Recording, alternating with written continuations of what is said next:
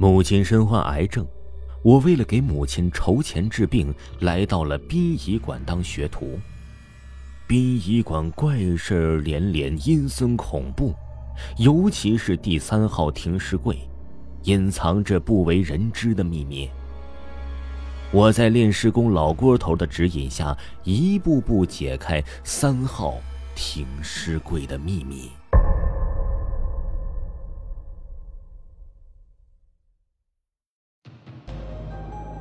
欢迎您收听由喜马拉雅出品的《我在殡仪馆当学徒》，作者吴更半，由维华四个散人图兰、鹏飞领衔演播。喜欢的朋友不要忘记订阅哦。第一章，三号停尸间。我叫王忠，二十几岁没人疼的野孩子。因为家里一贫如洗，跟母亲相依为命，小学都没捞着毕业呢。前几天家里发生了巨大变故，母亲身患绝症。一时之间，我成了家里的主心骨，要筹钱给母亲治病。一向把我当成笑话的二大爷良心发现，说给我介绍了一份高薪工作，还不要学历。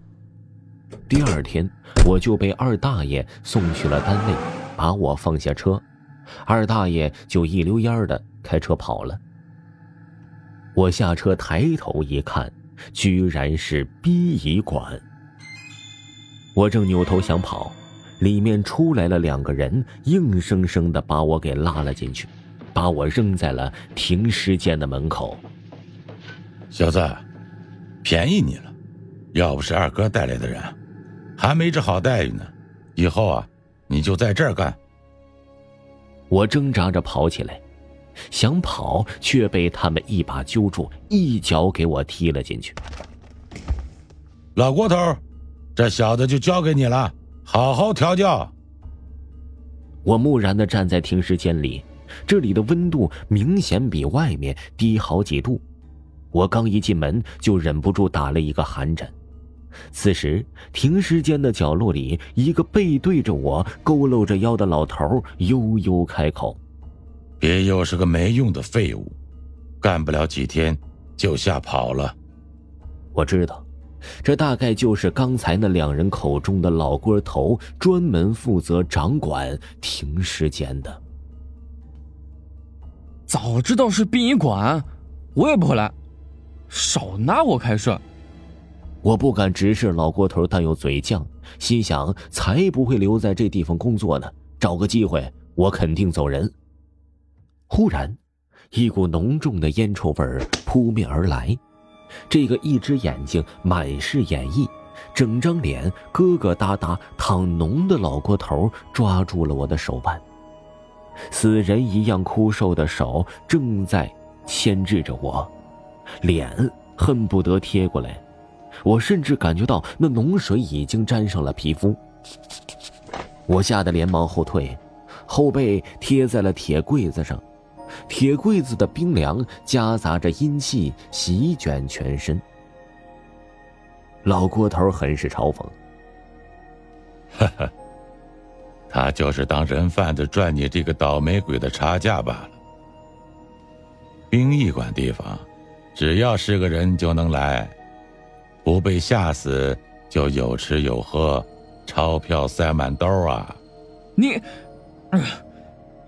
我梗着脖子无话可说，心中已经了然。我就说嘛，二大爷什么时候这么好心了？想走也可以，看看谁要你这个大字不识几个的愣头青。老郭头不说话了，拿起烟袋，靠在一边，在不停的嘬，火星明明暗暗，如同我此时阴晴不定的心情。浑身的血液正在不停的往头顶灌，恨不得立马就出去把那个二大爷碎尸万段。若非是他，这老郭头怎么对我了如指掌了？我现在就给你打下手，但是工资一分不能少。我撸了撸袖子，视死如归。反正没学历，给死人卖命都比眼睁睁看着母亲病死强。活人不待见我，我就不信死人我还拿捏不住了。拿好了，烟袋是个好东西，拿不好，你小命不保。神不知鬼不觉，我跟着老郭头已经站在了停尸柜前，拿着他的烟袋，轻松的很。难道这就能月薪五千吗？人平常都喜欢动弹两下，这尸体也不例外啊。得给他们松松筋骨。老郭头熟练的打开了柜子，但明显是故意的。面前很大的空，却硬是挤得我上前一步。铁皮柜子打开，我故意没低头。一阵浓郁而又诡异的寒气迎面袭来，老郭头啪的一巴掌打在了我的后脑勺上。你小子，真当我伺候他们呢？被老郭头一手肘倒的往前窜了很多，身子失衡低下。湿气猛地钻入了我的鼻腔，喉咙里火辣辣的。嗯嗯嗯，一边被老郭头狠狠的捂着嘴，几乎窒息，一边跟里面躺着的这位四目相对。骨瘦如柴的老人，尸斑遍布全身，唯一诡异的是，他竟然睁着眼睛，嘴角露出一抹诡异的弧度。肚子鼓得像个皮球，好似被打气管灌了气一般，身体上的血管也已经如蚯蚓般凸起，沟沟壑壑，皮肤呢还是青一块紫一块，就好像受到了虐待。我以为自己眼花出现了幻觉，不由得揉了揉眼睛，只是刚刚的现象已经消失。老郭头拎着脖子给我捏到了一边。你小子不想活了，敢对死人吐气？多了这口阳气，他会变成厉鬼的。我满脑子都是刚才那个老者对我诡异一笑的模样，心里一个机灵，连连摇头，想要驱散心中的惧意。你不推我，我……嗯。本来，我像是据理力争的，但是人在屋檐下也是不得不低头。我把话咽回了肚子里，不听，不看，不理。这三样，你记住了吗？也不要想着从这里边捞油水。老郭头也难得没跟我计较，只是硬邦邦的扔下了这些个字。看我心不在焉的，又是一记烟杆儿是甩了过来。不听老人言，吃亏在眼前。以后啊，有你小子受的。他一个简单的眼神，我又回到了停尸柜前做入职考核。我深吸一口气，走到第二个停尸柜面前。这时。昏黄的灯泡一熄一亮，仿佛是看鬼片似的。扭头一看，老郭头也不知道跑哪儿去了。冷汗瞬间渗透我的衣背，我的视线一阵恍惚，隔着最里层，我看到了一个红衣女子。在我纳闷的期间，她一下子飘到了我的面前。奇怪，门锁的好好的，她是怎么进来的呢？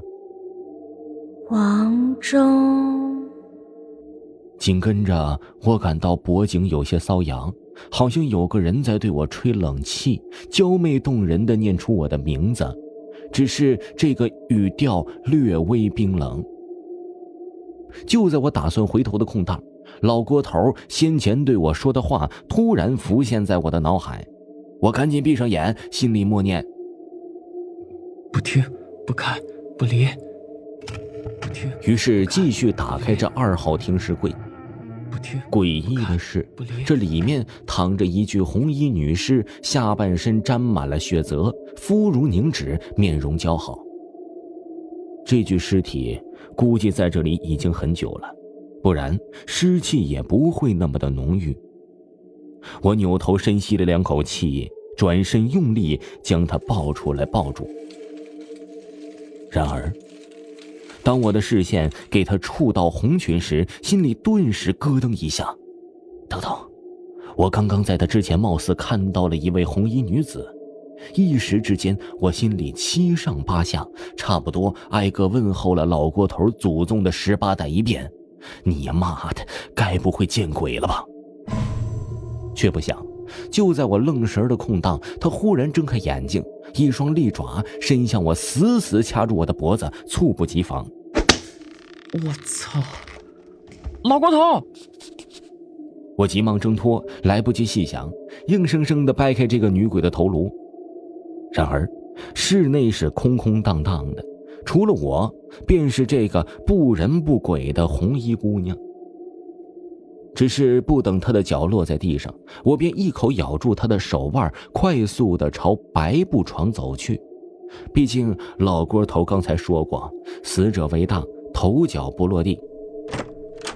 紧跟着房门便被打开了，我瞅见老郭头眯着眼跑进来，正打算向他告状，低过头却发现怀中什么东西都没有，我当场就懵了。吱呀一声，仿若门被打开的声音。我吞了吞口水，朝着声源望去了。